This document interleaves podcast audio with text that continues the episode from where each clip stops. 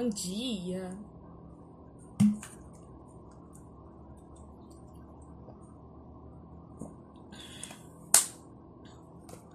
Esses dias me falaram que toda live eu começo arrumando cabelo, bebendo água. E é real. Agora que eu paro para prestar atenção, é verdade. Vou esperar o povo de Deus chegar pra gente começar. Bom dia, Tata. Ô, Tata, fazer um abaixo assinado pra eu ir pro Femenaria. Tô pensando em fazer um mutirão online. Pedir para todo mundo, geral, ir lá no, no perfil do Pastor Anderson, na última coisa que ele postar, encher de comentário. Vivi, hashtag Vivi no Femenaria. Acho que eu vou fazer isso. E campanha de oração, né? Campanha de oração também. Ai, tem que rir, tem que rir pra não chorar. E aí, povo de Deus, como é que vocês estão, hein? Vamos conversar? Nossa, eu tô com uma espinha ruim aqui, mas vocês me perdoam essa cara? É a que eu tenho, tá? Era a que eu tinha para oferecer nesse momento. É, mas vamos conversar? É, eu, eu quero ler um texto com vocês que o Senhor me incomodou bastante desde ontem. E eu quero que a gente converse sobre ele, né? É, abra sua Bíblia aí já no livro de Filipenses, no capítulo 4, para a gente ler um texto é, e discutir sobre ele. Eu tenho. Eu quero falar porque, assim, nos últimos dias as redes sociais estão regadas e banhadas de comentários a respeito de programas de televisão, a respeito do comportamento de mulheres dentro desses programas de televisão. E eu não quero falar do programa de televisão, eu quero falar desses comportamentos à luz da Bíblia. O que a Bíblia nos diz a respeito do que nós estamos vendo, né, desses comportamentos aí como nós devemos reagir a eles, como nós devemos consumi-los. Enfim, é, ontem eu estava respondendo umas caixinhas de pergunta. Eu fiz uma caixinha de pergunta ontem e vocês sempre me mandam umas perguntas assim que eu preciso parar para pensar. E a última que eu respondi ontem foi uma dessas perguntas que eu fui falar com meu marido. E eu falei com o Léo, falei, Léo, olha só, eu não sei o que, que eu respondo nessa caixinha aqui. A menina estava me perguntando sobre o uso de vibrador.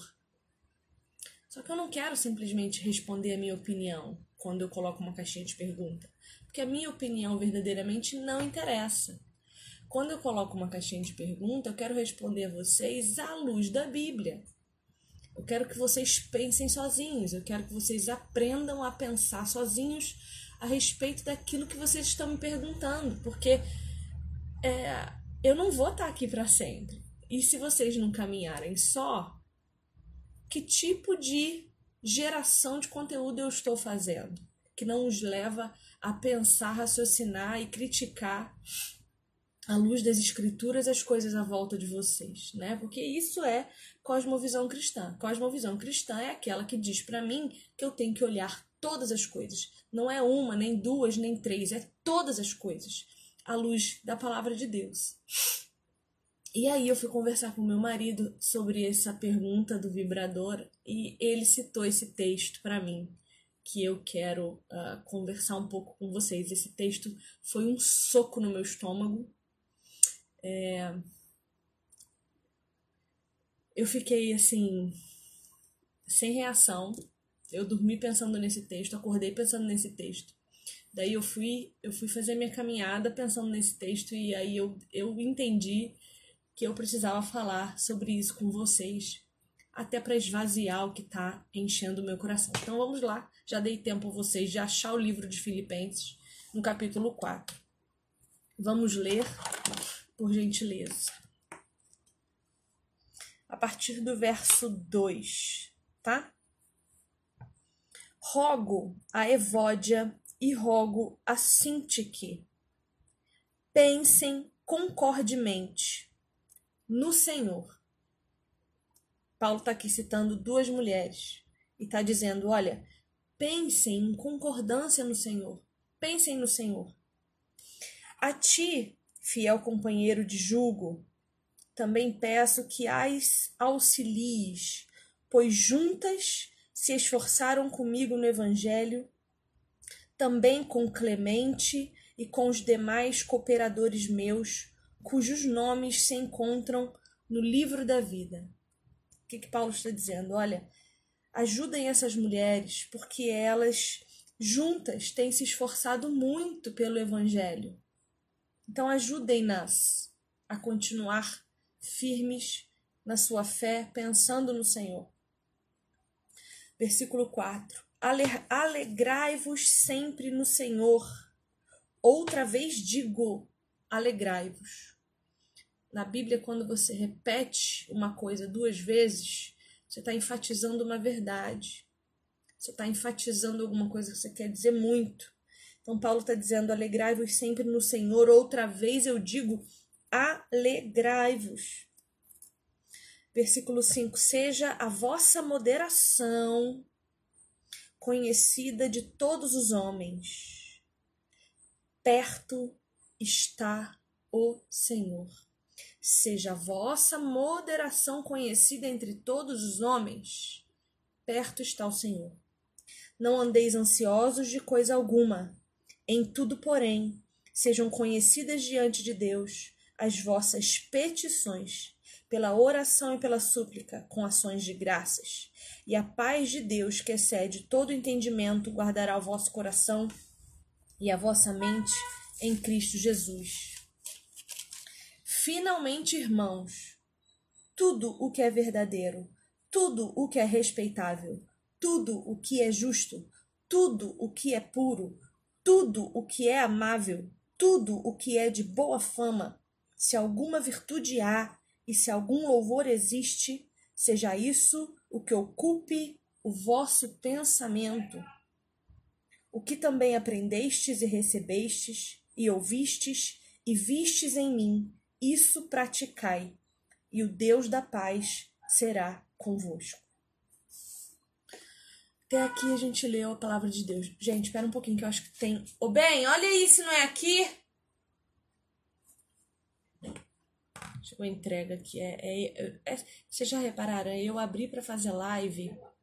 Cachorro late, entrega chega, o entregador da água, o entregador do gás, o carro do ovo. É aqui? É. Pega pra mim. Ah. E aí? Mas eu não, não me abalarei. Vamos lá. Bom, é, onde nós estávamos? Deixa eu orar. Espírito Santo de Deus. Senhor Jesus, Deus Pai, esteja aqui conosco.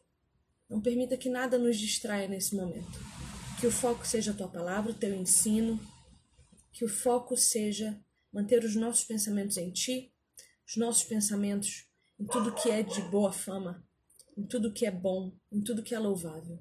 Não permita que nós nos percamos no meio do caminho, mas que consigamos permanecer na tua palavra, que é boa, perfeita, agradável para nós, para os nossos corações e para a expansão do nosso entendimento.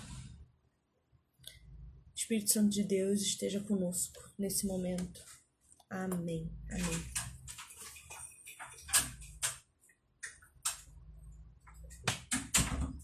Obrigada.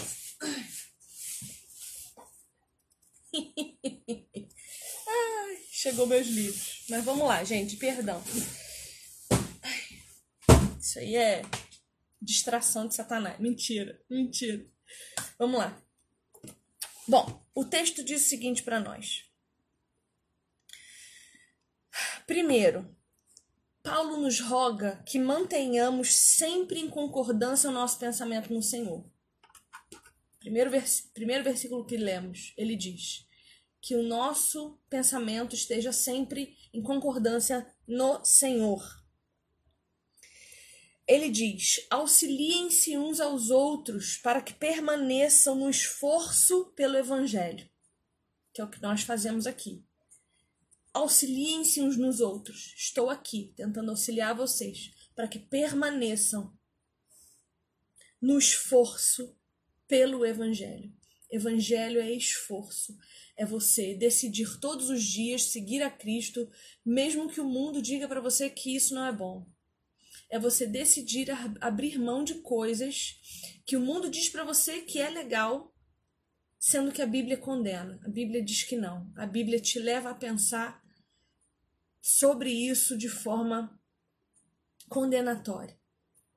Então, o Evangelho é esforço, que também nos é dado pelo Espírito Santo, porque sem o Espírito Santo nós não teríamos nem vontade de esforço nenhum, né? E aí ele diz: alegrai-vos sempre no Senhor. Bom, a gente está vivendo um momento complicado, é, em que nós estamos cada vez mais nos dando conta da miséria das pessoas, da miséria humana, né? E eu acho isso bom porque porque nós somos mesmo miseráveis, sem a graça de Deus, sem o auxílio do Espírito Santo de Deus. Quem somos nós, a não ser pecadores miseráveis que merecem nada além da morte eterna, né?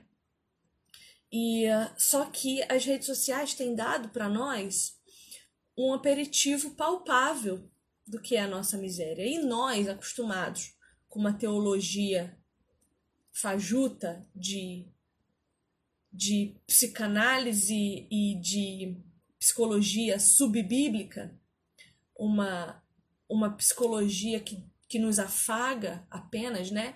que diz para nós que Deus é amor e esquece do Deus da justiça, do Deus que diz que Jesus é quem faz o inferno e joga lá aqueles que ele condena né? Que diz que Jesus é aquele que vai todos os dias atormentar os falsos profetas, Satanás e todos aqueles que ele decidir jogar no inferno. Então a gente fala muito de, de graça e a gente não fala de arrependimento, a gente não fala de condenação, a gente não fala de juízo. E isso está gerando uma uma geração de crentes ruins, de crentes que amam a Deus baseados em experiências sentimentais, em experiências emocionais. Amam um Cristo criado por eles sem parâmetro, sem padrão, sem recorte. Um Cristo que aceita tudo porque ele ama demais. Mas esse não é o Cristo bíblico. O Cristo bíblico ele não aceita tudo. Na verdade, ele só aceita aquilo que ele determina que é o melhor para ele, né? Mas ninguém está disposto a ouvir isso. Ninguém está disposto a ouvir que amar a Deus não é suficiente para ser salvo. Que amar a Deus inclui obediência, inclui é, abdicação, inclui morte carnal. Inclui que eu mate todos os dias a minha carne para que o meu espírito possa ser elevado ao espírito de Deus. Mas a gente tem dificuldade de falar de Cristo quando falamos de juízo, de justiça, de verdade. A gente quer encaixar o evangelho nos nossos padrões. A gente quer encaixar o evangelho naquilo que nós achamos que é bom. Porque o mundo nos diz que nascemos para ser felizes.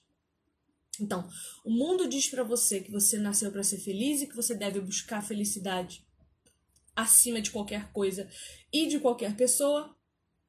E a Bíblia diz para você: no mundo você terá aflições. Mas fique tranquilo, porque eu venci o mundo. E se você está em Cristo, logo você também o vence. Não por não ter aflições, mas por saber que passar pelas aflições é o caminho que te leva à vitória em Cristo Jesus. Você consegue entender isso? Então veja. O autor de Filipenses diz para nós: alegrai-vos sempre no Senhor. Outra vez eu te digo: alegrai-vos. Por quê? Eles estavam vivendo um momento de perseguição religiosa não tinha motivos visíveis para alegria. Mas a nossa alegria tem que vir do fato de que nós sabemos que Deus é conosco, de que nós sabemos que Cristo vive. A minha alegria tem que estar pautada no fato de que o Senhor Jesus é suficiente para suprir as minhas necessidades espirituais, as minhas necessidades físicas, as minhas necessidades emocionais. Se ao invés de colocar os meus olhos nas pessoas que são falhas e pecadoras, eu colocar os meus olhos no Cristo que me redime, que me perdoa, além de eu enxergar os meus pecados e entender o quanto eu sou amada, por ser perdoada, eu entendo que Jesus é suficiente. Porque veja, se você pensa em redenção, mas não pensa nos seus pecados e não os recalcula e não reavalia tudo que você tem feito, você não está dando valor ao que Cristo diz que fez por você na cruz. Porque a redenção de Cristo na cruz para nós é uma mudança de vida que nos leva à plenitude com Ele. Então eu mudo o meu comportamento, que vai mudar o meu ambiente. Mudando o meu ambiente, eu encontro a paz. Além da paz que excede todo o entendimento, vinda do próprio Cristo. Então veja, eu reconheço quem sou, reconheço minhas falhas e você não pode ter medo de reconhecer isso. Você não pode ter medo e ser desonesto e olhar para si e falar: não, esse pecado aqui Jesus não toca, porque esse aqui é o meu de estimação, esse aqui é aquele que ninguém vai tocar, porque esse aqui eu não consigo me desfazer. Então você precisa ser honesto falar assim: olha, eu tenho um pecado que eu tenho mais dificuldade de, de deixar. Mas eu quero deixar. Porque para estar no lugar santo, que é a presença de Deus, da qual nós temos acesso por meio de Cristo Jesus, nós precisamos ser santificados ou seremos fulminados por Ele. E por isso a gente não dá conta de estar diante de Deus. Por isso a gente não dá conta de ler a Bíblia. Por isso a gente não dá conta de orar. Porque a gente não se preocupa com a nossa própria santificação para estarmos na presença de Deus. E o pecado é uma ruptura entre Deus e nós. É uma ruptura. Enquanto eu vivo no meu pecado, enquanto o meu pecado é tratado como suficiente para mim, eu rompo com Deus. Se eu rompo com Ele, me relacionar com Ele fica muito mais difícil.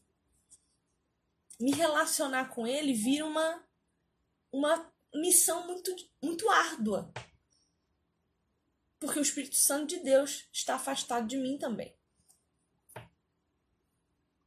Então a nossa alegria precisa ser na constatação de que nós estamos salvos em Cristo Jesus. Precisa vir da constatação de que nada podemos sem a ajuda de Cristo e que Ele quer estar conosco. Ele quer, ele escolheu, ele optou, ele decidiu estar conosco, ele decidiu vir aqui, olhar para nós, a sua noiva, que estávamos imundas, estávamos no lamaçal. Ele olhou para nós e, sabe, nojentas, e ele falou assim: quanto custa? Eu quero. Quanto custa? Eu vou comprar. Eu imagino Jesus olhando para Deus e falando assim: Senhor, quanto custa? para o Senhor perdoar a minha noiva? Quanto, quanto o Senhor quer? E aí Deus falando assim para Jesus: Olha, meu filho, não é qualquer preço, não. Não é qualquer 30 moedas de prata, não. Não é qualquer diamante nem rubi, não. O preço é caro. Eu quero o teu sangue. E Jesus não titubeia. Ele fala: Eu vou, eu compro. Eu compro porque eu quero que a minha noiva tenha paz. Eu quero que a minha noiva, ao pensar em mim, lembre-se de quem eu sou, lembre-se do que eu fiz e me ame e me adore e se alegre porque eu estou para ela assim como a quero para mim. Então a nossa alegria precisa estar pautada na decisão de Jesus de nos amar com o preço mais caro que já houve. Pensa na joia mais cara da joalheria mais cara. Você vale mais. Para Jesus você vale mais. Pensa na bolsa mais cara, sei lá, o que, que você ama aí, o que, que você gosta de caro, o que, que você almeja e não consegue pagar porque não tem dinheiro. Você vale mais. Então alegre-se nisso. E aí no versículo 5 vai dizer assim para nós: Seja a vossa moderação conhecida de todos os homens. E aí, meu amor, aí a gente começa a falar uma língua que você não quer ouvir. Veja, eu estava falando dos programas televisivos que estão em pauta nesse momento, a respeito de uma determinada moça. Absolutamente nada moderada. Certo? O texto diz que a vossa moderação seja conhecida. Aí a gente olha para o mundo, o que, que a gente vê? Excesso, exagero, grito, briga escárnio. E o texto diz: sejam moderados, para que assim vocês sejam conhecidos por quem vocês são, filhos amados. Calma que eu ainda estou construindo meu pensamento. Vamos lá. E ele diz: Perto está o Senhor. O Senhor está perto. É uma afirmação. Grife aí na sua Bíblia, faça um quadradinho em torno dessa frase. Perto está o Senhor. Ele está tanto perto de nós aqui agora, perto, quanto perto de voltar. Você tem vivido a sua vida de maneira moderada, de modo que ao voltar, Jesus te reconheça. Jesus olhe para a sua vida e fale: essa daí, olha, moderada. Pensou em mim mais do que pensou nas coisas do mundo. Porque o que eu tenho visto, minha gente, é a gente perder a esperança por estar tá focando os nossos olhos na internet, por estar tá focando os nossos olhos no Big Brother. Aí a gente olha para aquilo, vê lá um palco de maluquice, né? Um palco de loucura, que aquilo é uma loucura é você encarcerar um monte de gente louca para se matar. É como se a gente voltasse para os tempos da perseguição da igreja, em que os cristãos eram jogados no naquele negócio, naquela, naquela redoma lá para os leões comerem. O mundo agora está fazendo isso com o próprio mundo também. Então, a emissora de televisão faz um programa encarcerando pessoas malucas para que se degladiem. Coliseu, isso mesmo, Clara, obrigada. O que, que é aquele programa? É um coliseu, só que os leões são os próprios participantes, porque eles estão se comendo, se degladiando. Veja, que loucura! E nós aqui, a plateia. aplaudindo, gostando, cancelando, repudiando, criticando. É a cultura do pão e circo. Então nós estamos. E, e eu falo por mim, tá, meu amor? Eu tô há dois dias perdendo horas da minha tarde tentando acompanhar o que está acontecendo. Eu entro na internet para entender o que está acontecendo, porque tá todo mundo falando disso e eu não quero ficar de fora da conversa, eu quero saber eu perdi assim, vou falar, umas seis horas, dez horas da minha vida tentando entender o que estava acontecendo. Olha quantas horas de leitura eu perdi, de meditação, quantas horas de contemplação da natureza, quantas horas de comunhão com alguém. Eu podia estar tomando café com alguém, eu podia estar. E eu estava na internet vendo fofoca e me corrompendo, porque aquilo nada de bom tem para me acrescentar além de amargura, tristeza, rancor, Porque a gente fica olhando isso e deixa de acreditar na humanidade. Mas a Bíblia nos diz: mantenham seus pensamentos no Senhor. Porque nós sabemos que a humanidade está assim e que vai piorar. Isso não devia nos chocar. Isso não devia nos causar nenhum tipo de choque. Porque nós somos cristãos, nós cremos na Bíblia e a Bíblia nos exorta.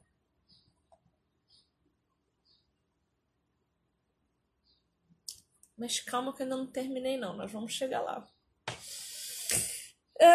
E aí ele continua: perto está o Senhor. Não andeis ansiosos de coisa alguma, em tudo, porém, sejam conhecidas diante de Deus as vossas petições, pela oração e pela súplica, com ações de graças. O que que o autor de Filipenses está dizendo para nós aqui? Não fique ansiosos com nada. Se a internet está te deixando ansioso, larga ela e vai orar que sejam conhecidas diante de Deus as suas petições pela oração e pela súplica. Fala com Deus. Senhor, eu não estou aguentando. Senhor, que mundo é esse em que eu estou vivendo? Senhor, me ajuda. Olha, anteontem eu passei a tarde chorando feito uma criança por causa da história daquele menino no barril. Eu me ajoelhei aqui no meu banquinho de oração. Eu chorei. Porque eu não entendo um ser humano fazer isso com uma criança durante anos. Eu não entendo. Mas isso não pode me chocar a ponto de eu achar que Deus é mal ou deixar de crer em Deus, porque a Bíblia já nos avisou que isso ia acontecer. O amor de muitos esfriará.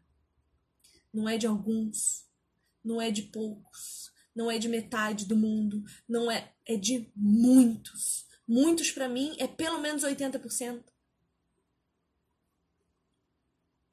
E eu chorei ainda mais porque há pouquíssimo tempo atrás eu vivia na idolatria pet.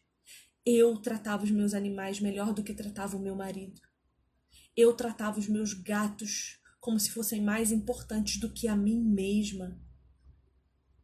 E uma pessoa que trata os seus animais melhor do que trata a si mesma não faz ideia de quem é. Não faz ideia de quem é Deus. E ao invés de ter raiva daquela mulher, eu devia sentir pena e orar a Deus por misericórdia pela vida dela. Porque ela está condenada, queridos. Ela está condenada.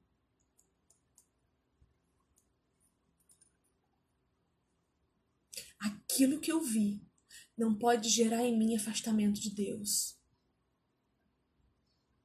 aquilo deve me gerar indignação para fazer alguma coisa para mudar. E eu vou fazer. Olha, eu cheguei a cogitar a ideia de fundar um, um abrigo. De, de tão indignada que eu fiquei. Se a tua indignação só te gera raiva e violência, volte-se para Jesus, querido. Porque a tua indignação deve te querer, te fazer querer adotar deve te fazer querer prestar mais atenção nos teus vizinhos para saber se isso não está acontecendo do teu lado. Aquela criança ficou naquele lugar oito anos. Por que, que ninguém fez nada antes? Os vizinhos já tinham conhecimento daquilo. Por que, que ninguém invadiu aquilo e se responsabilizou por aquela criança? Responsabilidade social é isso. Não é eu ir para um programa de televisão cuspindo ideologia sem fazer absolutamente nada por quem está à minha volta. Clamando por direitos sem respeitar o direito do outro de errar, de pecar, de cair e de se levantar.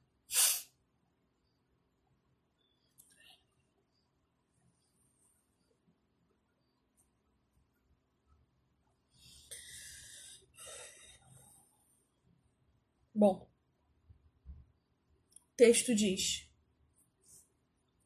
Não andeis ansiosos com nada.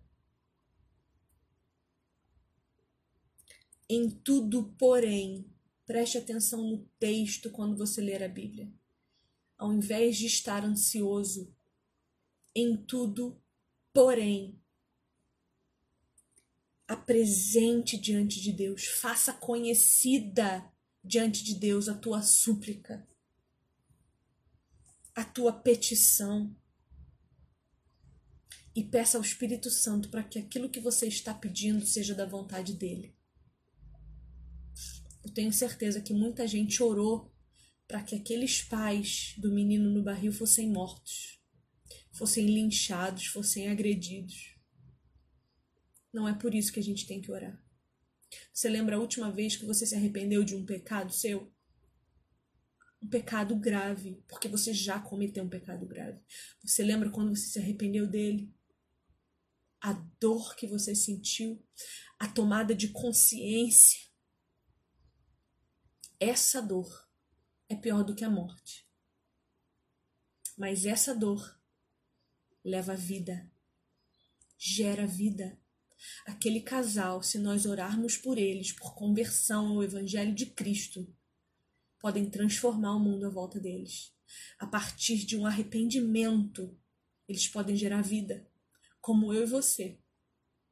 Como eu tô aqui dizendo para você que me arrependo de já ter tratado meus animais melhor do que muitos meus, muitos dos meus amigos, muito melhor do que meu marido. E o meu arrependimento fez com que o meu casamento fosse restituído o meu arrependimento, porque eu, olha, eu lembro muito bem quando eu comecei a evangelizar. Eu pensei assim, ó, não sei se veio de Deus ou veio de mim, eu não me lembro, mas eu sei que eu pensei assim. Eu já cuidei muito de bicho. Eu já resgatei mais de 700 animais de rua, queridos. Eu já doei mais de 700 animais de rua na minha caminhada de resgate. E eu lembro que eu pensei assim: eu já fiz muito por bicho. Eu preciso começar a cuidar de almas. O mesmo tanto que eu fiz pelos animais, eu preciso vezes dez fazer por outras pessoas.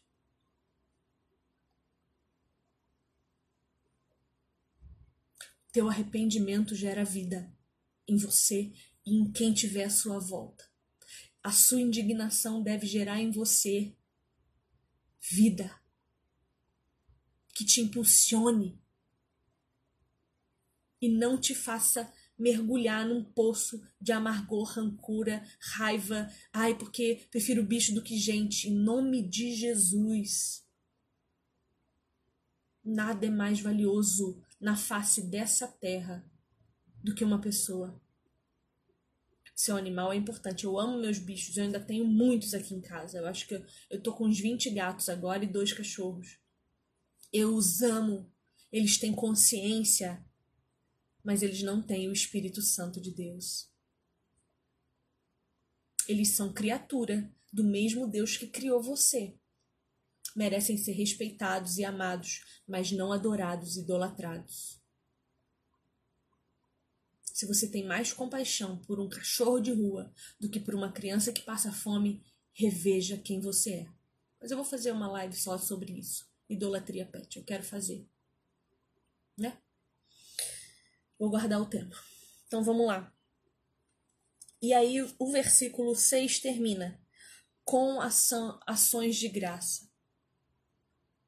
Por que, que o versículo 6 diz assim, ó? Não fica ansioso, não fica ansioso, ora a Deus e coloca as suas petições aos pés dele e termina em ação de, com ação de graças.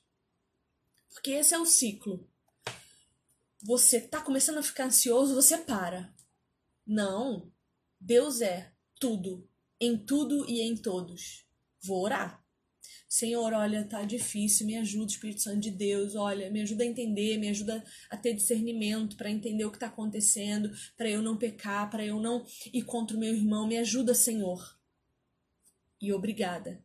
Obrigada pelo que eu tenho, obrigada porque hoje eu comi, hoje eu bebi, hoje eu acordei, hoje eu tive a oportunidade de sair para caminhar. Uma amiga veio me é, exortar esses dias, porque eu tô fazendo caminhada e tá sendo muito difícil para mim porque eu estou odiando. Faz três anos que eu estou completamente sedentária e meu corpo está reclamando. E ela falou assim para mim, Viviane, eu sinto a mesma coisa. No entanto, toda vez que eu levanto, eu lembro de um amigo meu que sofreu um acidente de moto e ficou tetraplégico. Ele mesmo que quisesse não poderia caminhar. Então, agradeça, porque quando você agradeça, você traz à memória aquilo que te dá esperança. Quando você agradece pelo seu casamento, mesmo que ele esteja ruim, você se lembra o motivo pelos quais você está com o seu marido. Quando você agradece pelos seus filhos, mesmo eles sendo mal criados, mesmo eles sendo respondões e desobedientes, você se lembra o motivo pelo qual você os teve. Certo? Então, é, esse é o procedimento. Ficou mal, ora a Deus, suplica, clama e agradece. Os salmos de Davi são todos nisso aí. Ele lamenta, ele reconhece quem Deus é e ele agradece. Esse é o ciclo. Continuando ao texto. Feito isso, a paz de Deus, que excede todo o entendimento, guardará o vosso coração e a vossa mente em Cristo Jesus. Você precisa confiar nisso. Você precisa confiar que quando você ora, suplica, reconhece quem Deus é e agradece, a paz do príncipe da paz que é Cristo. E essa paz, que excede todo entendimento, vai habitar o seu coração vai guardar o seu coração de toda angústia que você tem vivido. E aí agora a gente vai chegar onde eu quero chegar. Já estou aqui há 40 minutos falando e não falei o que eu quero falar. Versículo 8 de Filipenses 4. Finalmente, ou seja, depois de a gente ter falado sobre isso tudo, mantenham seus pensamentos no Senhor, ajudem-se mutuamente, não fique ansioso com nada.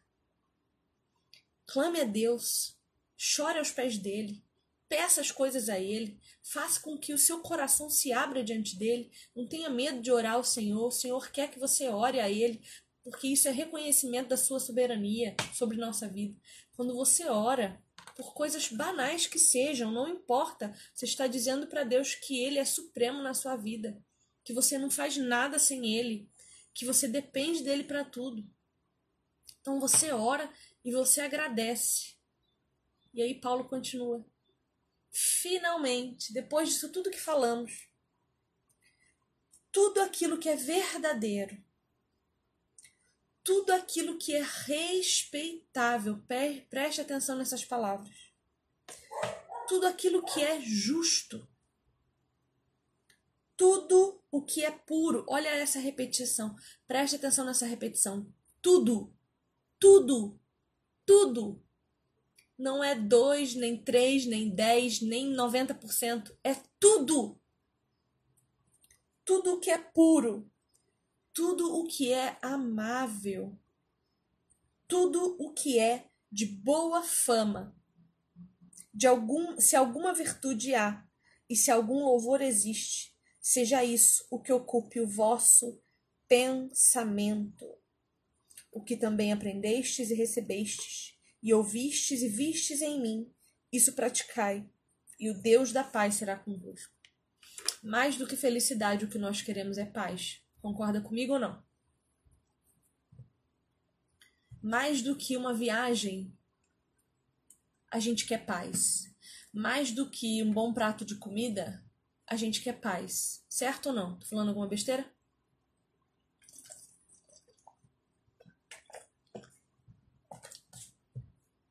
E essa aqui é a receita para que nós tenhamos paz. A receita é: firme os seus pensamentos, os seus olhos, os seus ouvidos nisso aqui. Tudo que é verdadeiro. Televisão é verdadeira? A mentira é verdadeira? A fofoca é verdadeira? A tua maledicência é verdadeira? As músicas que você ouve são verdadeiras? tudo o que é respeitável. As coisas que você tem assistido e consumido têm gerado respeito em você? São coisas que geram respeito na sociedade? Porque deixa eu te lembrar uma coisa: você vive numa sociedade. Você não vive sozinho na sua casa, não. Então, se aquilo que você faz não é respeitável na sociedade que você vive, sai fora. Não pratica, não. O que você tem feito, você pode contar para alguém? Numa roda de amigos? Você pode contar? Sem vergonha nenhuma? Eles vão continuar respeitando você? Se você bate na sua mulher em casa, você pode contar isso numa roda de amigos? Se você tramou contra alguém, você pode contar? É respeitável? As músicas que você consome são respeitáveis? Aos olhos de Deus? As roupas que você veste fazem as pessoas olharem para você com respeito? Tua modéstia, como é que anda? Tudo o que é justo, a Bíblia nos diz em 1 Coríntios 13 que o amor ele não aceita injustiça. Como você tem se posicionado quando vê uma injustiça acontecendo perto de você? Como as pessoas dentro daquele confinamento do programa de televisão lá do. Como é o nome mesmo, irmã? É, é, que eu chamei? Coliseu. Como aquelas pessoas estão reagindo com a injustiça que está acontecendo na cara delas. Digo mais, como eu e você aqui de fora assistindo aquilo, estamos reagindo, produzindo mais injustiça, ou nos autoavaliando, ou recalculando o que temos feito para não repetir aquilo que condenamos.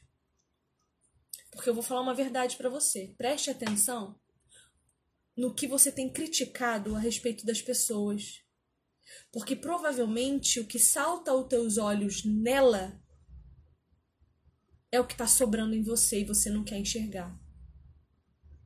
Então veja, eu nunca me dei com mulher arrogante. No sentido de mulher que se impõe, mulher que fala alto, mulher que. Ah! Sempre critiquei essas mulheres, ao invés de olhá-las com um olhar de amor e tentar entender o porquê dos seus comportamentos. Mas por que, que eu nunca me dei com elas? Por que, que eu sempre discuti com elas? Porque eu era essa pessoa. Eu sempre fui essa pessoa. Vocês hoje estão vendo uma versão 4.0 da Viviane e eu espero que eu chegue a 10.0 um dia, em nome de Jesus, e seja recolhida quando isso acontecer. Mas eu era essa pessoa, arrogante, violenta, bruta.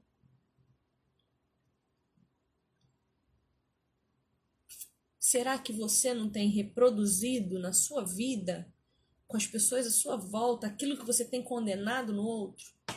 Preste atenção, porque o amor não se alegra com a injustiça.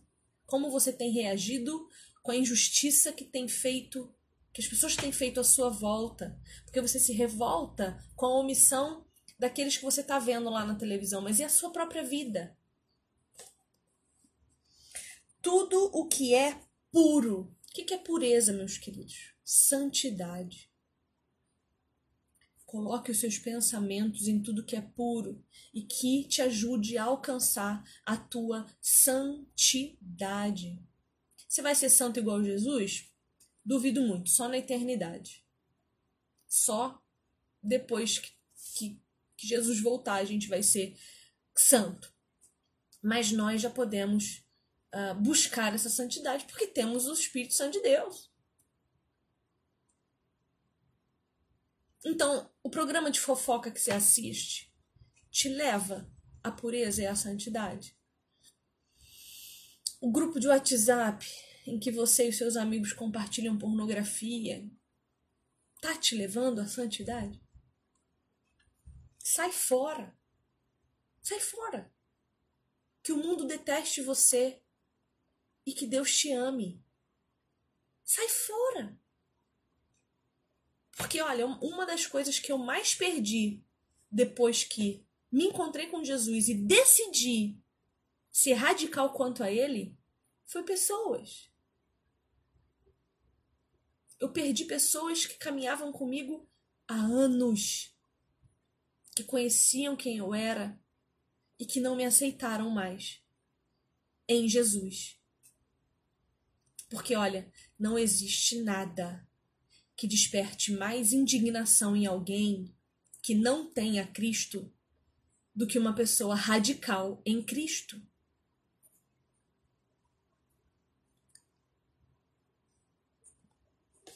Tudo o que é amável, queridos, a internet não é amável.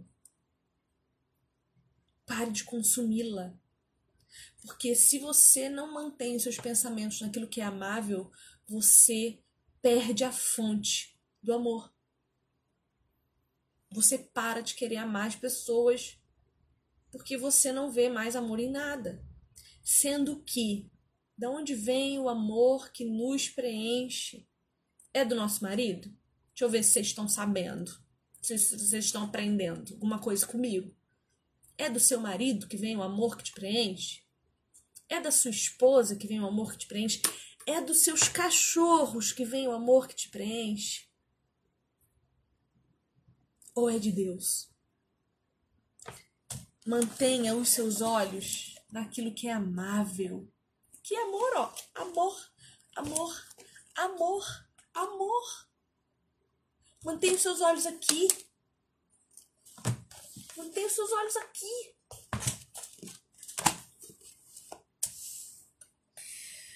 Tudo o que é de boa fama. Cheguei onde eu queria. Cheguei. Ontem meu marido me fez pensar nisso assim de uma forma absurda. Vou repetir para vocês mais ou menos o que ele disse, tá? Pra gente pensar no nosso comportamento, ok? A gente tem lá um exemplo na televisão de uma pessoa que a gente tinha por boa fama. Bom, eu nunca tive por boa fama, não sei você, mas se a pessoa tinha 2 milhões de seguidores, eu imagino que muita gente a tinha por boa fama. Para mim, não tem boa fama quem passa a vida exibindo os seios e a bunda na internet. Para mim, não é de boa fama alguém que canta e milita por um movimento que é o feminismo, que só quer destruir a família, que só quer destruir o cristianismo, que só quer destruir a integridade, a modéstia e o autorrespeito da mulher. Então, para mim, não é de boa fama nenhuma mulher dessa que tem sido enaltecida na internet. Anitta não é de boa fama. Essa Carol com K não é de boa fama. Para mim, não é. Luísa Sonza, muito menos. Não é de boa fama. Ok? Mas tem muita gente que diz que é de boa fama. E aí, Quando os nossos olhos estão fechados e a gente acredita que essas mulheres têm boa fama, quando elas mostram quem são, a gente se decepciona. Mas ao invés de falar delas, eu quero falar de você. Pensando a respeito delas, eu quero falar de você. Como anda a sua fama? Se eu olhar para sua rede social hoje, o que que eu vou tirar de conclusão a seu respeito. Ai, vivi, mas eu tenho que viver a partir do que os outros vão pensar a meu respeito? Não. Você tem que viver a partir do que Cristo manda que você viva. Cristo diz o que para você? Você é a minha referência embaixo. Eu só não acabei com tudo porque você tá aí, tendo por habitação o Espírito Santo. Então, se você está aí como representante de mim, levando o meu nome, carregando a minha santidade, então você vai andar do jeito que eu quero que você ande e não do jeito que você quer andar. É isso que Jesus te diz, tá, querida? Jesus te diz isso. Deus diz isso para você. Por isso que a Bíblia é nossa regra de fé e regra de conduta. Modéstia. Meu marido costuma dizer: menos é mais. E eu vou, te, eu vou te falar uma coisa muito aqui, presta atenção. Você sabe quando você está sendo sensual demais. Você sabe, você não é idiota. Quando você tira uma foto, uma selfie, e junta mais o, o braço assim, ó. Eu sei as suas técnicas, tá? Eu já estive nesse lugar. E você junta o braço assim, ó, para os seus seios ficarem mais volumosos, você sabe que é errado. Quando você vai para a praia de biquíni, e eu não te condeno por ir para a praia de biquíni não, eu vou, tá? Eu vou. Mas quando você vai, tira uma foto assim, ó, de baixo para cima, porque é o ângulo que te favorece, que te faz parecer mais alta, quando você faz isso e vem postar na internet, você sabe o que você está procurando. Ou você está procurando macho. Desculpa, eu tenho que ser franca com você porque ninguém tem sido. Ou você está procurando homem. Ou você está procurando que idolatrem você, o seu corpo, a sua estética, quem você representa. Agora eu te pergunto: quem você tem representado? Uma maluca que grita, que escandaliza, que fala: quem tem que ser cancelado é ele. Porque se o Brasil acha que eu tenho que ser cancelada, então eu não tenho que ficar nesse país. Quem você tem representado? Cristo, querida? Modéstia? Piedade? Como anda a tua fama? Não estou falando para você se preocupar com o que os outros vão dizer a seu respeito. Estou dizendo para você se preocupar com a imagem que você carrega do Senhor Jesus em você. Você quer agir como o mundo age? Então não se diz cristã, por favor. Você quer ganhar um, pro, um programa de televisão no palavrão, no decote, na bunda exibida, no, no funk, na, na, na, e no final fazer uma oração para mostrar para as pessoas que a conduta que você tem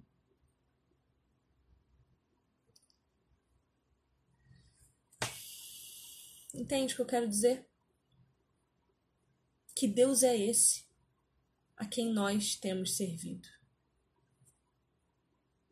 Deus não aceita tudo, não. Você acha, eu vou te fazer uma pergunta muito sincera. Você acha que Deus ouviu a oração que aquela mulher fez? Sendo que ela, por melhor que tenha feito para outras pessoas, tá? Porque existem seitas fazendo bem, existem religiões que nada tem a ver com Jesus, que dão comida para pobre, que sustentam abrigo, tá? Então assim, fazer o bem para outra pessoa não quer dizer nada. Quer dizer, talvez, inclusive, que você esteja querendo sanar uma dor que você mesmo sente. Não é pelo outro, é por você. Porque às vezes a gente faz bem para o outro para se sentir bem e não para ajudar quem está precisando de ajuda, não.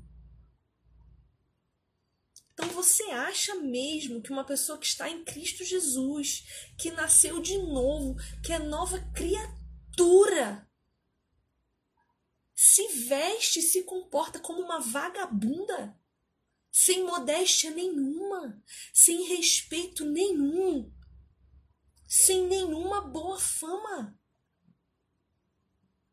Em nome de Jesus, entenda o que eu estou lhe dizendo.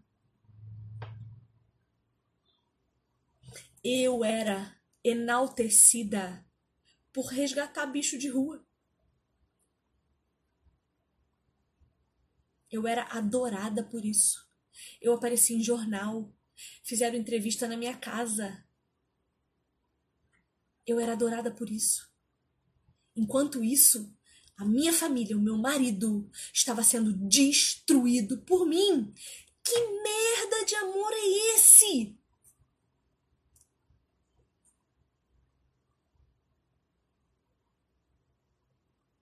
Eu tenho vergonha Eu tenho temor. das pessoas olharem para mim e não conseguirem enxergar Jesus.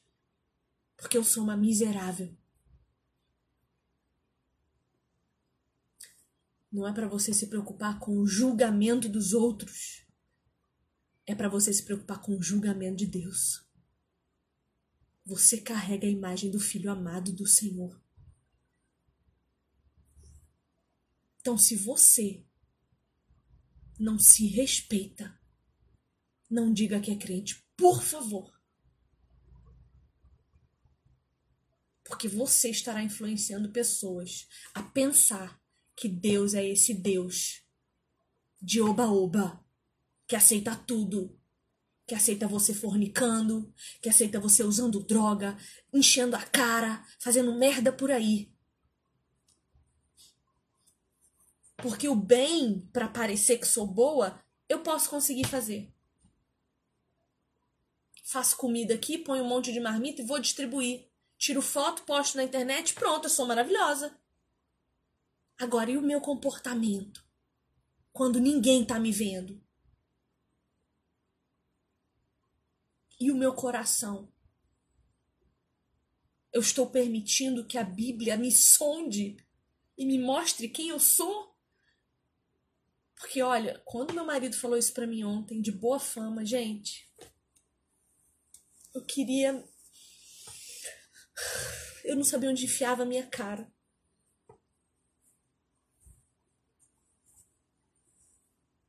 Então, assim, os teus pensamentos, você pode compartilhar sem medo do que vão dizer a teu respeito? Ai, Vivi, eu posso usar vibrador com meu marido? Teu marido não tem pinto, não, filha? Você conta para a sociedade que você usa vibrador com seu marido assim, ó, tranquilo, é de boa fama? Se você fuma maconha, você conta assim, ó, na rede social. Tranquilo, eu fumo baseado. É de boa fama? Você conta? Você pode contar o que você anda fazendo? Se não pode contar, não deve, não deve fazer.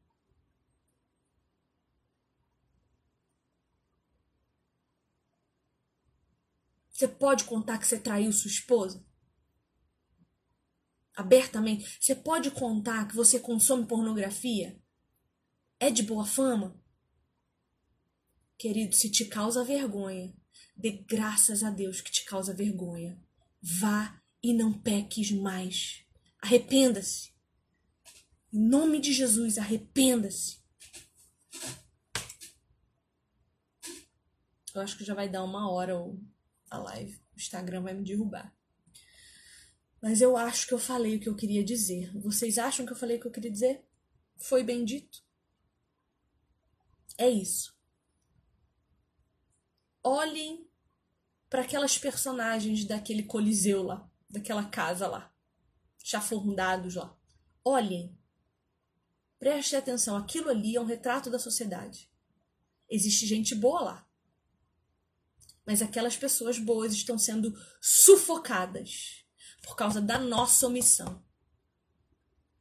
As pessoas boas da nossa sociedade estão sendo sufocadas porque os cristãos estão calados. Porque a gente tem vergonha de carregar a imagem de Cristo, mas não tem vergonha de carregar a imagem da ideologia, da promiscuidade, da putaria e da safadeza.